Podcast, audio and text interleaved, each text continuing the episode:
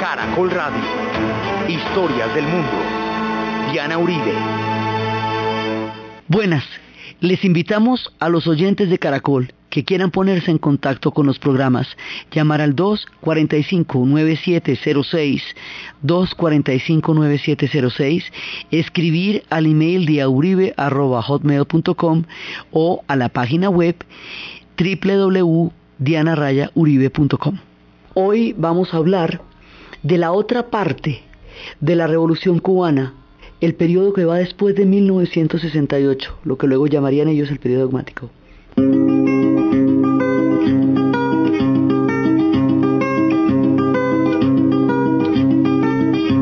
Ojalá que las hojas no te toquen el cuerpo cuando caigan, para que no las puedas convertir en cristal. Lluvia deje de ser milagro que baja por tu cuerpo. Ojalá que la luna pueda salir sin ti. Ojalá que la tierra no te bese los pasos. Ojalá se te acabe la mirada constante, la palabra la sonrisa perfecta. Ojalá pase algo que te borre de pronto, una luz cegadora, un disparo de nieve. Ojalá por lo menos que me lleve la muerte para no verte tanto, para no verte siempre, en todos los segundos, en todas las visiones. La vez pasada estábamos viendo cómo surgió el fenómeno de la Revolución Cubana. Los análisis posteriores que se hacen, es decir, los análisis que se están haciendo eh, actualmente, dividen esta revolución en tres periodos.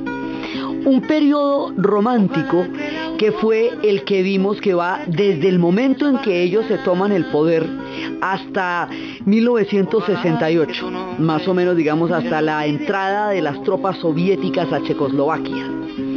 De más o menos es la primera parte. Un periodo que ellos llaman dogmático, que es el que lo llaman dogmático porque cuando se apartan de él dicen que se van a apartar del dogmatismo de la Unión Soviética. Entonces por eso lo llaman dogmático, que va a durar desde 1968 hasta el momento en que cae la Unión Soviética, hasta los 90. Y otro periodo que se da a partir de la caída de la Unión Soviética, que se conoció con el nombre de el periodo especial. El periodo especial como tal ya está pasando. Ya los días más terribles han quedado atrás. Y ahora, en los 50 años de la revolución, se abren un montón de perspectivas, un montón de posibilidades con la presencia de Raúl Castro, con la manera como Fidel queda en una parte de la sombra del poder, y con todos los nuevos cambios que se pueden dar en la era de Barack Obama, vamos, ahí en este momento y con todo el apoyo que ellos han recibido de Chávez.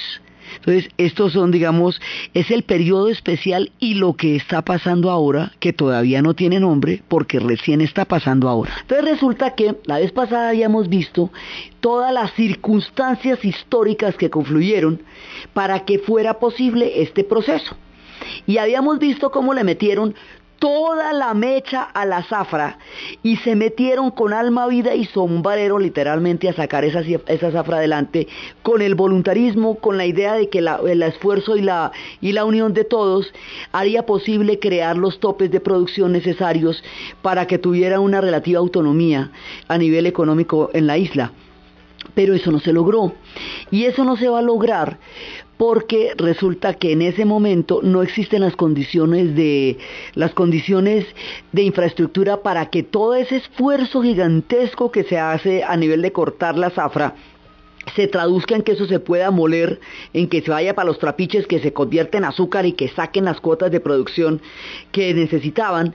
Entonces, al, digamos, al, al verse, al, al no verse suficientemente recompensado este esfuerzo con el resultado que esperaban, poco a poco van a quedar cada vez más y más comprometidos con la economía de la Unión Soviética. cada vez más porque la bipolaridad de la Guerra Fría hace que si usted se independiza del uno, se mete en brazos del otro, cualquiera de los dos que sea. Entonces el proceso de autonomía frente a los Estados Unidos los va a llevar a los brazos de la Unión Soviética y, un intento por tratar de, no ser tan, digamos, de, tener cierta autonomía no es, en ese momento no se puede lograr. Entonces su destino queda ligado al destino de la Unión Soviética. ¿Eso qué significa? Significa que lo que la Unión Soviética diga, Cuba lo va a tener que hacer y que el modelo va a ser un modelo, digamos, copiado de la Unión Soviética, es decir, y, particularmente de la experiencia búlgara, que es una de las experiencias más curiosas de todas, de todas las muchas experiencias del socialismo. Entonces, el socialismo como bloque, algunos lo llaman el, socialismo real, porque fue el único que, el, que ha existido hasta el momento, se convierte en una, digamos, como en un engranaje que va armando la Unión Soviética y se va metiendo con toda la Europa oriental.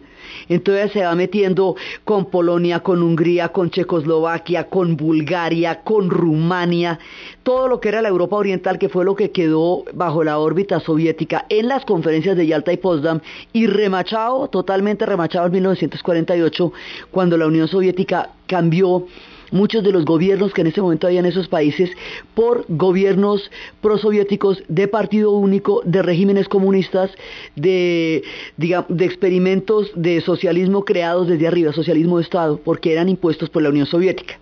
El único que no fue un socialismo de Estado fue el de Yugoslavia, que vino desde abajo pero se independizó de ella, que fue el caso de Tito, un caso totalmente atípico.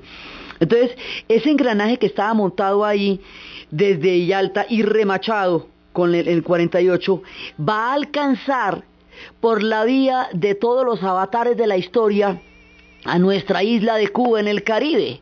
Entonces la isla de Cuba en el Caribe queda como una prolongación histórica de ese bloque económico, político, ideológico, de toda esa, esa composición del mundo, Cuba va a quedar parte a las mismas 90 millas de Miami. Entonces, pues eso significa que ella va a tener que hacer lo que, lo que, va, lo que toque hacer, porque, a ver, entonces, a partir del momento en que Cuba queda inscrita dentro del eje gravitacional de la Unión Soviética, la Unión Soviética va a empezar a subsidiarla. Va a empezar a existir una economía de subsidio. Una economía de subsidio significa que le van a dar presos, precios que están, que son precios políticos, es decir, precios favorables, para que la economía cubana se mantenga, porque es mucho más importante para la Unión Soviética la presencia ideológica, militar y política en Cuba a las mismas 90 millas de Miami que lo que eh, le pueda costar en inversión el subsidiar la economía cubana. Entonces, con e, eso quiere decir que le cambian el azúcar por petróleo, que le van a cambiar los productos a Cuba por un precio que no es el que vale en el mercado, sino es el valor que tiene para la Unión Soviética utilizar a Cuba como punta de lanza frente a los Estados Unidos a 90 millas de Miami.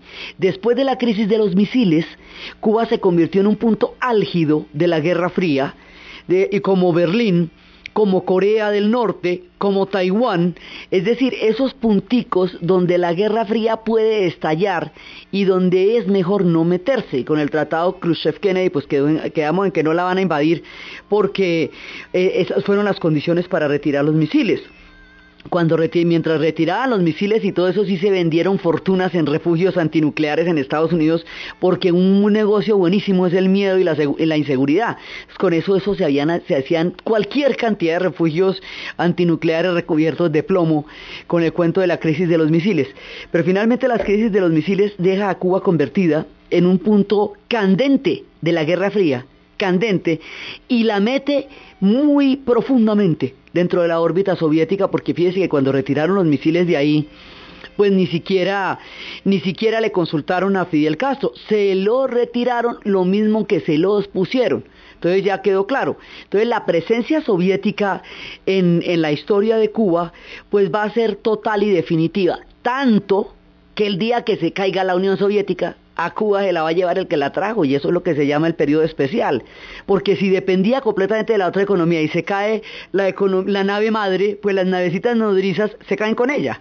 Entonces, entonces, pero Cuba, con estos subsidios, con la economía subsidiada, con la cantidad de ayuda, Cuba está totalmente bloqueada por parte de los Estados Unidos y es decir por parte de América Latina a través de la influencia de los Estados Unidos en la OEA, Cuba queda completamente bloqueada. Entonces ese el, contrapeso del bloqueo es la gigantesca ayuda soviética que está viniendo por el otro lado y que es lo que la hace, digamos, un, un centro de la, de la Guerra Fría, un eje de la Guerra Fría en, en toda la época en que la Guerra Fría duró.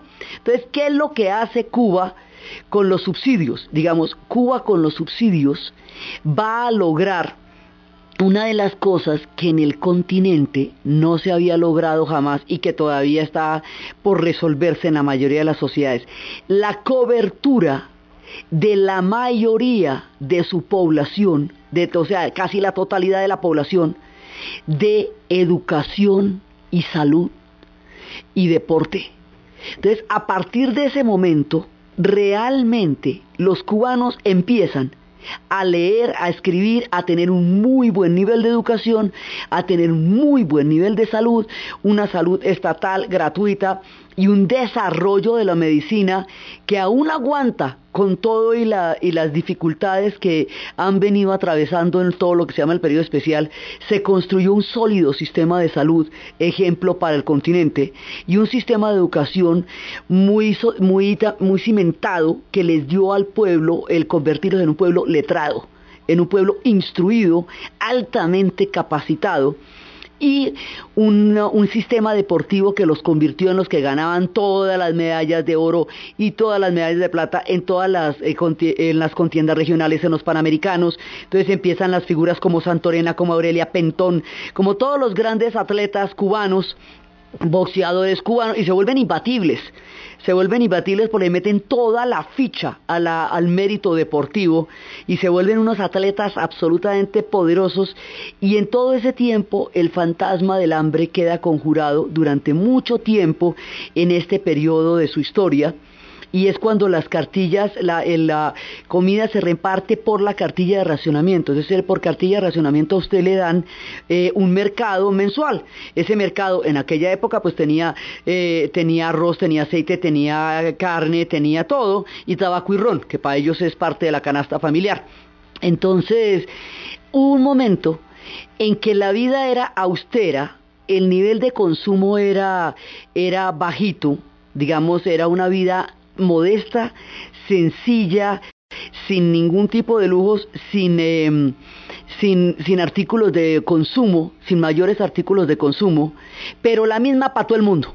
Entonces todo el mundo comía, todo el mundo se educaba, todo el mundo hacía deporte y todo el mundo eh, seguía, bueno, eso sí seguía bailando porque eso siempre ha pasado.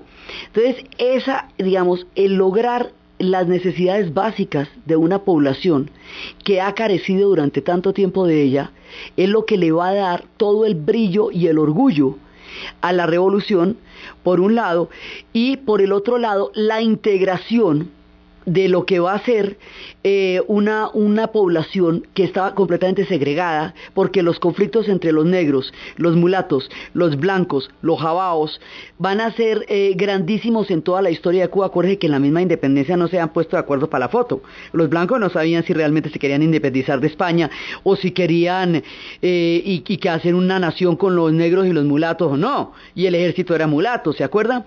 Esa segregación que se mantiene en las demás islas del Caribe y que hace que en muchas islas del Caribe la población negra autóctona y original hasta ahora sea la más marginada y la más excluida de, de las mismas posibilidades de empleo de la isla, esas condiciones se lograron superar en Cuba y el discurso del socialismo dio una integración bastante mm, homogénea, digamos, bastante posible a una sociedad que, que, no había logrado resolver esos conflictos y acuerden que el vedado era vedado para todo el mundo, o sea, era solamente las casas de los ricos. Entonces, esos son los logros. Eh, digamos, en ese contexto y eso es lo que le va a dar como el brillo, el triunfo, eh, la sensación de triunfo a la revolución. Se redistribuyen todas las casas del Vedado, todas, todas las casas del Vedado se van a redistribuir y La Habana la van a dejar intacta. La Habana queda intacta porque además La Habana se consideraba eh, como la Habana de la Pachanga, como la Habana de los 50. Lo único, esa, esa queda detenida en el tiempo. Y el hecho de que quede detenida en el tiempo es lo que da la sensación hoy día de llegar a un viaje del pasado porque ella quedó detenida en el tiempo. Muchos de sus hitos de la época de, la pachanga mm, van a ser vergonzantes, otros no. Por ejemplo, la presencia de Ernest Hemingway, la bodeguita del medio, lo cuando él decía que era el Floridita, en, que era el daiquiri en el Floridita y que era el mojito en la bodeguita. Eso, digamos, todo eso va a mantener la mitología de la ciudad, de todos los personajes que han ido. La literatura también se va a ocupar de ella, no solo desde adentro, sino desde afuera. Graham Greene escribirá Nuestro hombre en La Habana, y se va creando una cultura alrededor de todo esto. Entonces, esta es como digamos la parte de mostrar, porque emplean todos los subsidios en construir una sociedad en donde exista más o menos lo mismo para todos. Por el otro lado, hay, hay líos, digamos, que van a complicar la cosa en la parte política. Y es qué se hace con los disidentes. Esta revolución no, no ha podido encontrar una manera, eh, digamos, viable para la disidencia. Entonces, el caso Padilla va a apartar un problema político muy serio, porque cuando empiezan a criticar la revolución, en el momento en que coge el viraje soviético, lo que hacen es encarcelar a los, a los, disidentes, los meten a la cárcel y la lista de escritores, intelectuales y poetas que han sufrido persecuciones terribles no se acaba en la actualidad donde todavía los condenan a 20 años por criticar el régimen. Entonces casos como el de Reinaldo Arenas son de los más dolorosos. El caso Padilla fue el primero, porque en torno al caso Padilla se dividen los intelectuales. Padilla es un escritor que critica el régimen y por eso le van a meter una sentencia carcelaria enorme. Entonces, ahí hay un problema entre los intelectuales que siguen apoyando la revolución cubana a pesar de la represión sobre los escritores, los hombres de letras, la crítica y cualquier tipo de disidencia a la revolución, y los intelectuales que por esa, por, por esa circunstancia se aparten de un apoyo incondicional a la revolución soviética, a la revolución cubana, y eso divide a los intelectuales y los escritores de América Latina en el momento en que en América Latina se está presentando el boom latinoamericano y toda la gran novela está dándonos a conocer en el continente. Entonces, el caso Padilla nos da, digamos, eh, nos, señala un problema no resuelto no resuelto entonces, no resuelto ahora y que se fue agravando, porque eso, de eso hay unos testimonios muy complicados. Entonces, el problema político de no poder lidiar con ningún tipo de disidencia, y ese es porque eso es como la vuelta del bobo, eh, la disidencia es por toda la, el enfoque, muchas veces la disidencia es por el enfoque muy soviético, y en el esquema soviético no hay disidencia, y en este tampoco. Entonces, en 1968, cuando la Unión Soviética mete los tanques en Checoslovaquia y aplasta un experimento que se conocería con el nombre socialismo con rostro humano, que era el experimento de Praga lo que decía era lo siguiente, usted no puede poner a la gente en la disyuntiva de que o come o piensa, porque muy tenaz. Entonces, o usted tiene toda la libertad para pensar lo que se le dé la gana y decirlo cuando quiera y hablar como le provoque y morirse de hambre de manera natural, como pasa en, en los países capitalistas donde todo el mundo puede hablar, pero las condiciones de desigualdad son espantosas y hay gente que se muere de hambre y no todo el mundo tiene acceso a las necesidades básicas de la población, o usted tiene todo eso garantizado, pero calladita la boca.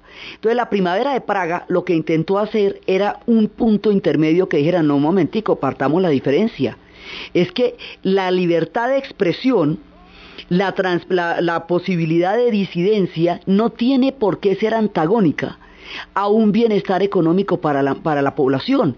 Las dos cosas deberían complementarse. Las fuerzas de seguridad, la policía debía hacer un, un servicio para bajar a los gaticos de los árboles y no un, un, un grupo de seguridad tan miedoso como llegaría a ser eh, la prensa debería ser un órgano de información y no un órgano de propaganda. Eh, empieza, hay una serie de puntos para tomarse el experimento del socialismo con sus propias manos y construirlo a lo checo.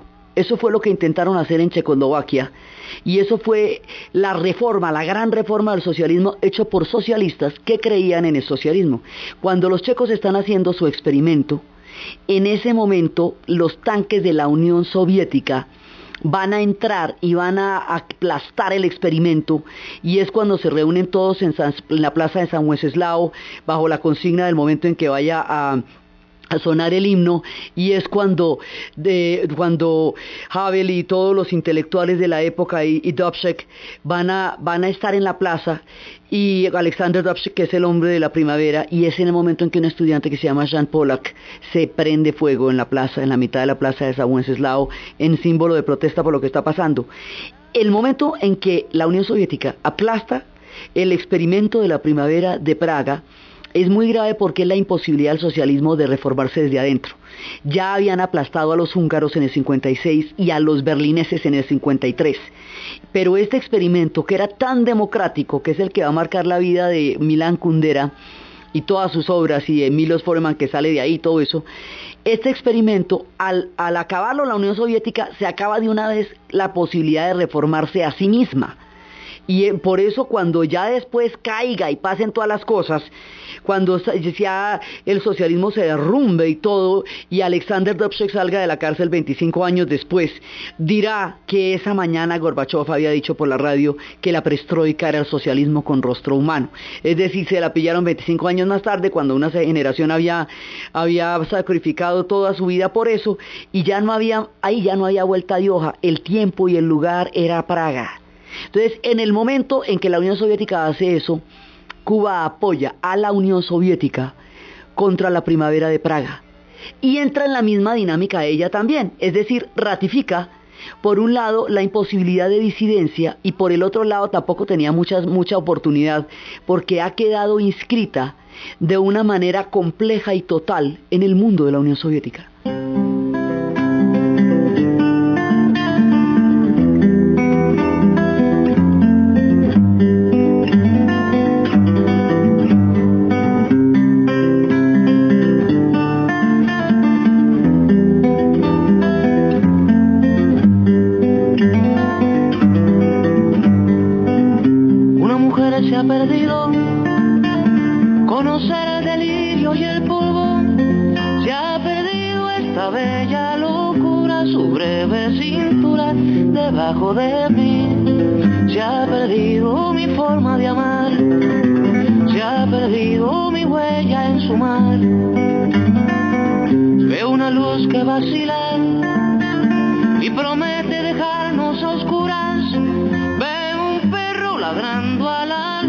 como otra figura que recuerda a mí. Veo más, veo que no me halló. Veo más, veo que se perdió. La cobardía es asunto de los hombres, no de los amantes. Los amores cobardes no llegan amores, ni a historias se quedan allí, ni el recuerdo lo fue la que la hizo. Esa generación tiene este, en este momento entre 50, entre 60 y 70 y 80 años.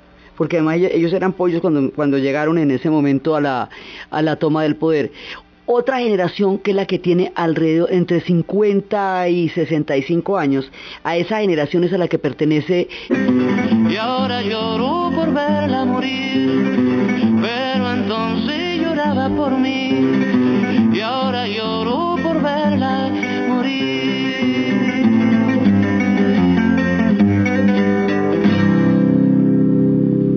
Mientras por un lado, el movimiento de la nueva trova cubana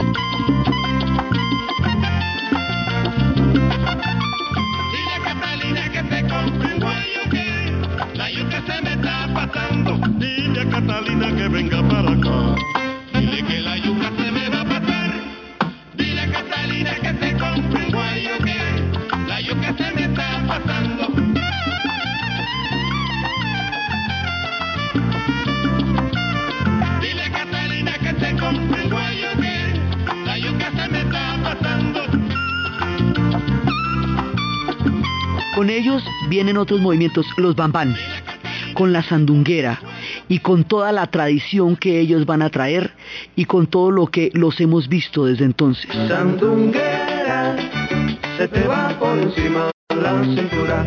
No te muevas más así, que te vas por encima del nivel. Sandunguera, se te va por encima la cintura. No te muevas más así, que te vas por encima del nivel. Y dicen que, que esa muchacha no hay quien le ponga el freno, que, que, que, que, que si la dejas se lleva el baile entero.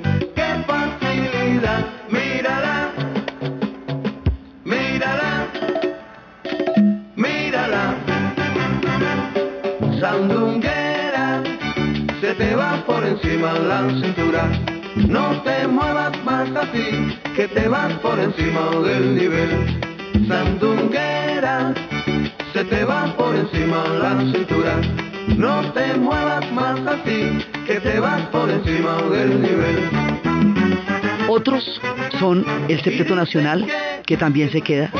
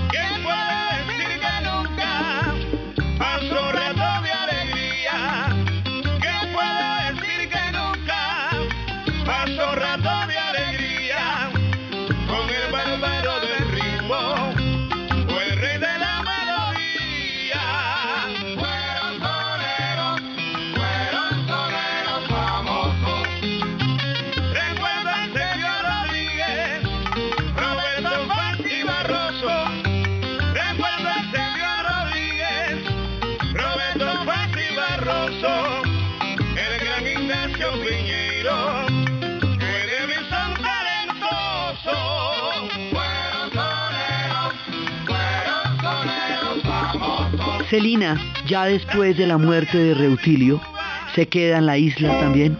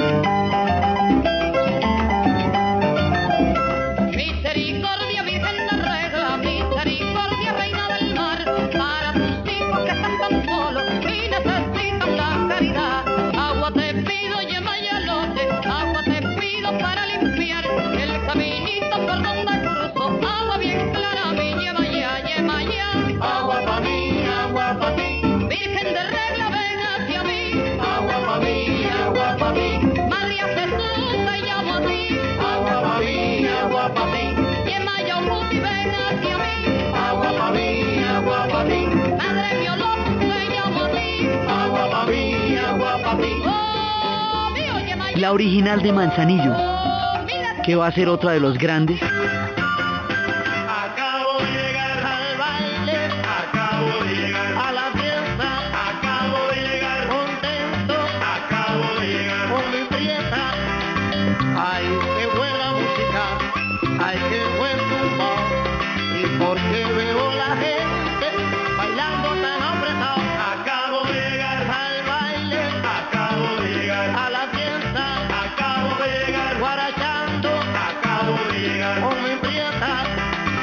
Aprieto cuando es bolero o si es un rico danzón.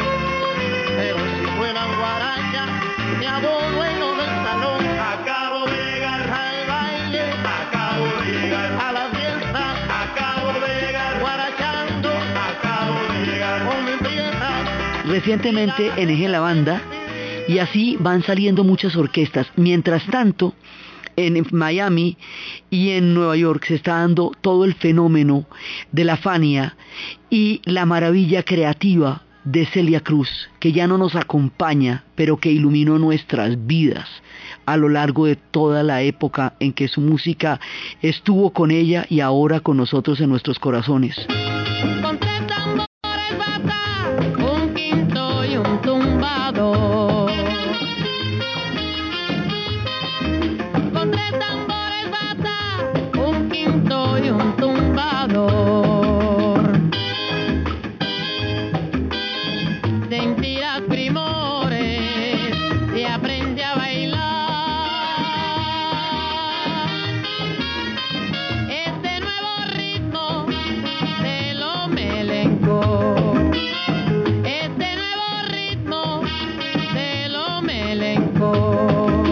Entonces está también toda la gente de Miami y de Nueva York que está produciendo la música y eso es el gran fenómeno.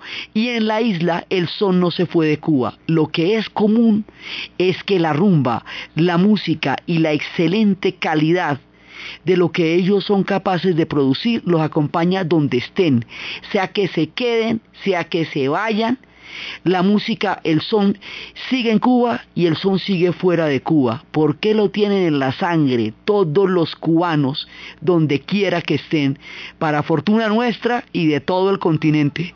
Mientras tanto, de la misma manera que en la Unión Soviética va a existir una nomenclatura que es la encargada, unos comisarios del pueblo que son los encargados de andar vigilando quién hace y quién no hace, quién dice y quién no dice. De la misma manera, el CBR va a hacer lo suyo en Cuba. Son grandes movimientos de control social que además le dan oficio a un montón de gente porque es que hay que ponerle camello a todo el mundo aquí, del que sea. Entonces, uno rema y los demás lo vigilan remando. Entonces, para poder, digamos, sistematizar este nivel de control social tan bravo que van a tener, se inventan un documento que es casi una cosa increíble que se llama la cédula, el carnet de identidad de los cubanos. El carnet de identidad de los cubanos es una cosa que ellos tienen que tener hasta muertos, es una cosa impresionante porque los pueden registrar a cualquier hora. Debe constar de lo siguiente, entonces viene a constar de nombre, apellido, lugar de nacimiento, número de identidad, oficina que le entregó el carnet de foto del titular Estado Civil, eh, oficina del registro, municipio, provincia, día, mes, año, apellido del cónyuge o los cónyuges. Dan cuatro lugares para los cónyuges, después les explicamos por qué, cómo van las relaciones por allá. Eh, hay espacio hasta para cuatro matrimonios, más la fecha, lugar de nacimiento, nacionalidad de, de los cónyuges, los datos sobre los hijos, fecha de nacimiento, número de identidad, cuatro páginas destinadas a datos laborales, nombre de la empresa, organismos en que ha trabajado, dirección, firma del administrador, lugares en que ha residido, reseñando hasta 12 páginas para eso, eh, carretera, kilómetro, camino, casa, número, apartamento, localidad, caserío, finca o municipio. También eh, hay otras cinco páginas en blanco para anotaciones especiales. Las anotaciones especiales son terribles porque cualquiera que los organismos de seguridad reseñan ahí, cualquier tipo de antecedente y eso usted lo lleva encima a toda hora. Entonces eso se tiene que donar en caso de fallecimiento. Y si a alguien lo cogen y le ponen algo entre la página 22 y 23 y 25, que son las anotaciones especiales, un chico o una chica encontrado con un extranjero, aunque sea simplemente paseando por el malecón o tomando un trago en alguno de los bares eh, eh, destinados solamente a los turistas, se arriesga a ser clasificado como antisocial y, puede ser dedicado a la parte de estado peligroso. Entonces, una cédula de estas es una cosa muy complicada porque es la vida entera suya en una cartilla que le puede pedir cualquier autoridad en cualquier momento. Y esto es uno de los, digamos, de los, de los, de las pesadeces del control social. A usted lo están oyendo donde habla y a usted le pueden reclamar sus palabras por allá, entonces arrancan a hablar en clave de todo porque todo el mundo los puede estar oyendo de una u otra manera. Y esa fue otra, digamos, de las características que se, se dio en, ese, en esa en esa estructura del llamado socialismo real y que es precisamente una de las cosas por las cuales se va a dar la perestroika, por estos controles tan bravos que había que también llegaron a Cuba a lo cubano. Hay, alrededor de esto hay una burocracia gigantesca y hay un montón de gente para cualquier actividad. un régimen burocrático parasitario, digamos, que, no, eh, que está es ahí y eso heredado del modelo búlgaro y heredado del modelo soviético y hay una película, ellos son fantásticos narrando, son tan fantásticos en su cine como lo son en su música y su cine es tan expresivo de sus realidades como lo es su música. Hay una película también de Tomás Gutiérrez Alea que se llama La muerte de un burócrata. Y la muerte de un burócrata es la historia de un obrero ejemplar que fue enterrado por error con, cuando lo llevó a la familia con su carné de obrero ejemplar entre el ataúd. Sin el carné de obrero ejemplar, la, viuda no puede cobrar la pensión que el Estado le debe dar porque no alcanza a denunciar la defunción del, funcionario. Entonces van a buscar una manera de exhumar el cajón para sacar el, eh, para sacar el carné de obrero ejemplar. Y esto es una pesadilla burocrática que el proceso de Kafka es un, es un cineclube por la mañana al lado de esto. Y eso no pueden entrar siempre, ellos a los sellos lo llaman cuños. Cada vez que hacen la cola y van a llegar, ya se va a balborzar el empleado. Bueno, una cosa tenaz. Y en un momento dado, desesperado el hijo de la viuda, se monta en el edificio viola las cerraduras de noche, se mete por las ventanas, trepado por el reloj, abre un cajón, lo fuerza, lo rompe y saca un sello y lo pone en el certificado y el, sello dice, pregúntele a Gutiérrez. Entonces, imagínense el grado de el grado de burocracia. La cosa es que terminan exhumando el cadáver sin el sello, porque nunca logran el cuño que llaman ellos el sello. Entonces el cadáver le sacan la tarjeta de obrero ejemplar para poder reclamar la pensión, pero después no pueden volver a enterrar el cadáver porque lo sacaron ilegalmente. Entonces son todas las vueltas para poder enterrar el cadáver que lo habían desenterrado ilegalmente y como esto es en La Habana y allá los veranos son durísimos, entonces con ese hielo del verano, con, ese, con ese calor del verano, todos los vecinos prestándole hielo para que no se le descomponga el cadáver mientras la oficina le da el permiso para volverlo a enterrar. Eso es una cosa impresionante hasta que deciden volverlo a enterrar como sea y por encima de lo que sea. Y en el cementerio de La Habana se arma una trifulca de padre y señor entre los funcionarios, los oficinistas, los burócratas, la viuda, el hijo y el pobre señor del cajón que lleva derritiéndose en el calor de La Habana. Así empieza a funcionar esto de una locura, lo que era lo que es toda la, burocracia, eso es una cosa que nos escandaliza inclusive a nosotros. Entonces, en ese momento, digamos, esto funciona, pero, funciona más o menos, digamos, ahí, o sea, ellos hacen como que trabajan, otros hacen como que les pagan y ahí va la, ahí va la cosa, pero de todas maneras, esto es posible porque es una economía subsidiada. Entonces, como es una economía subsidiada, produzca o no produzca, funciona, porque el, papel político que tiene es mucho más importante que la productividad misma. Ahora, se dan grandes avances a nivel de la bioquímica, a nivel de los de a nivel de la medicina, a nivel de todo la investigación, de la ciencia y de la educación, eso empieza a dar crecimientos, digamos, cualitativos al pueblo cubano durante este periodo. Y por el otro lado, pues eh, a nivel de productividad, esto es mucho más lo simbólico y a nivel de, funcionamiento, pues la burocracia es impresionante, como también lo era en la Unión Soviética, donde para poder comprar un, un, parte en el extremo de la Siberia, había que mandar una orden desde Moscú que cuando llegara allá, pues ya había pasado el verano o el invierno o lo que quiera que fuera el punto en donde se hizo el pedido. Eso, digamos, esos sistemas totales de eso, cada uno de esos sistemas que van a afectar la Unión Soviética afectan a todos los demás. Y el día que se caiga ella, pues se caen todos los demás porque alrededor de ella es que están. Ahora, estos subsidios los van a pagar los cubanos de una manera terrible.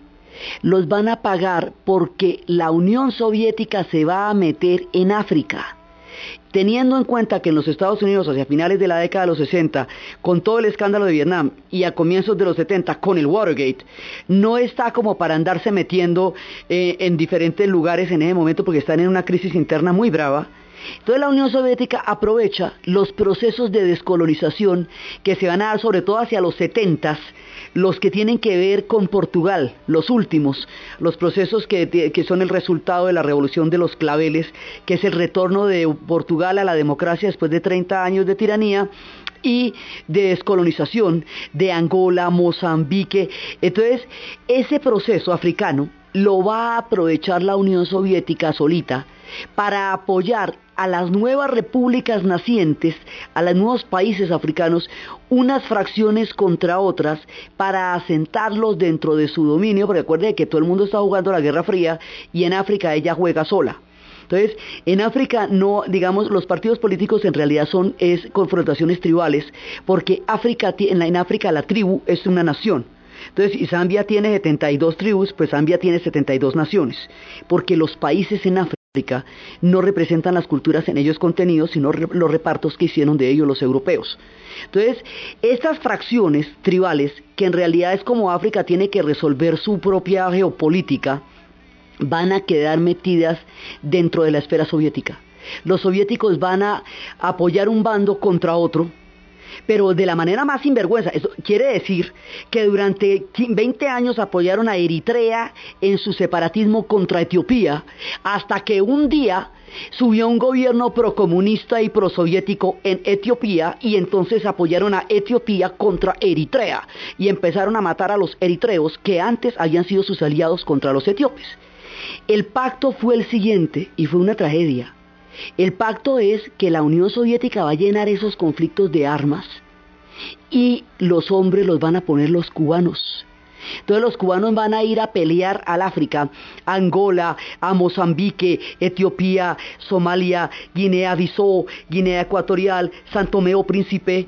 Van a ir a todos estos lugares y van a generar una van a morir, van a derramar tanto su sangre como la sangre africana y van a llenar conflictos tribales que se resolvían con lanzas milenariamente de jóvenes guerreros que probaban su valor a punta de lanzas y de flechas y que así se habían convertido en grandes guerreros. Esto lo van a llenar de armas automáticas.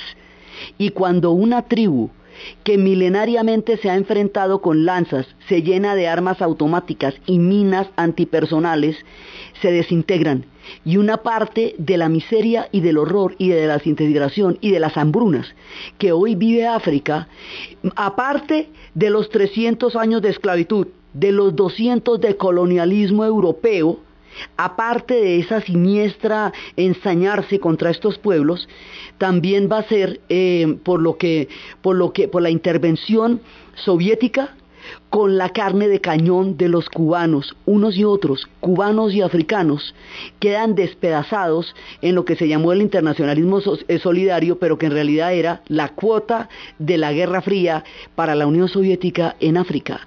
Entonces, esto es una, una, digamos, así pagan ellos, así les toca pagar a ellos, una cosa que fue también la posibilidad de, darle una salida de oportunidades a un montón de gente que de otra manera no lo hubiera podido tener.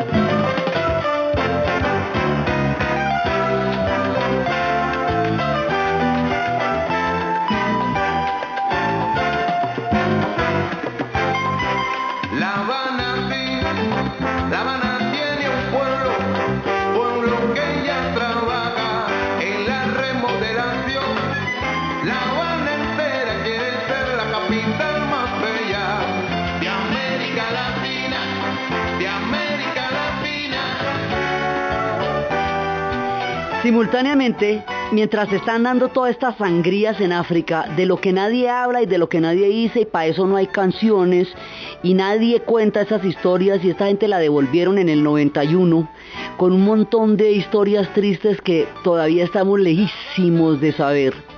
Simultáneamente, también en los 80 van a darle a La Habana una cantidad de plata para remodelación, y empiezan a echarle eh, pinturita a La Habana que no se le había pasado un trapito desde el día de la revolución intacta estaba ella.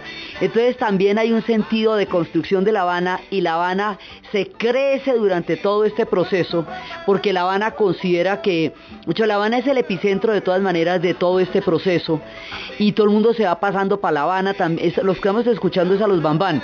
Y también va a haber otra canción de los Bambán en la cual ellos dicen que no todo el mundo se puede ir para La Habana porque La Habana no aguanta más, que también hay pizzerías en Oriente y también hay, hay comida en Oriente. La Habana se va a volver el epicentro, todo el mundo se va a desplazar hacia La Habana, porque La Habana siempre es la que va a llevar, digamos, como la parte más pujante y se van a, mucha, mucha parte de La Habana también se va a tuborizar, porque van a llegar cantidades, cantidades de familias de Oriente y van a subdividir, subdividir lo que ya se subdividió para poder pasar. Y entonces viene toda esa forma de vida cubana.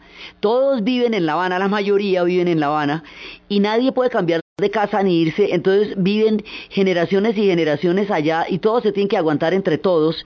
Y muchas veces se separan pero siguen viviendo juntos porque para dónde cogen entonces empiezan todas las historias de la vida cotidiana en La Habana y lo que más piedra les daba con los orientales es que invadían masivamente La Habana para vivir en ella, pero decían que la ciudad más importante y más bonita de, la, de Cuba era Santiago. Y eso sí los mataba. El, todo el conflicto entre habaneros y santiagueños que siempre ha sido de nunca acabar.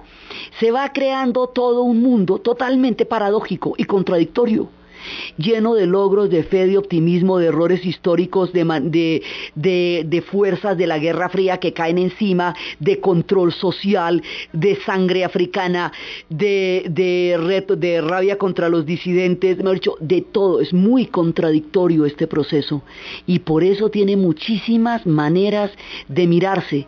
Una válvula de escape. Cada vez que este proceso se ponía muy duro, había una válvula de escape. Una válvula de escape va a ser el Mariel, puerto por el cual va a salir un montón de gente en los ochentas para Miami, muchos de ellos sacados de las cárceles, otros como Reinaldo Arena, simplemente disidentes que tuvieron que ser forzados a, decir, a firmar papeles en los cuales ellos quedaban criminalizados para poder salir estigmatizados de Cuba. Se les conoció como Marielitos. Y es el, digamos, el primer síntoma de una cosa que mucho más adelante sería movimiento gigantesco, que serían ya mucho más adelante los balseros. Entonces, la manera como Cuba está ligada a su propia cultura, a su vida cotidiana y la manera como está ligada a la Unión Soviética. Y lo que le pase en el momento en que se cae la Unión Soviética y llegue el periodo especial, y todas las vicisitudes de un pueblo tan complejo y de un proceso tan lleno de matices como este de la Revolución cubana, es lo que vamos a ver en el siguiente programa. Entonces, desde los espacios de esta Habana remodelada de, la muerte del burócrata, de, la medicina, del deporte, de los logros, de las contradicciones, del control social, de toda la cantidad de diferentes espectros que cubren este proceso interno y externo de Cuba. En la narración, Diana Uribe. En la producción, Ernesto Díaz. Y para ustedes, feliz fin de semana.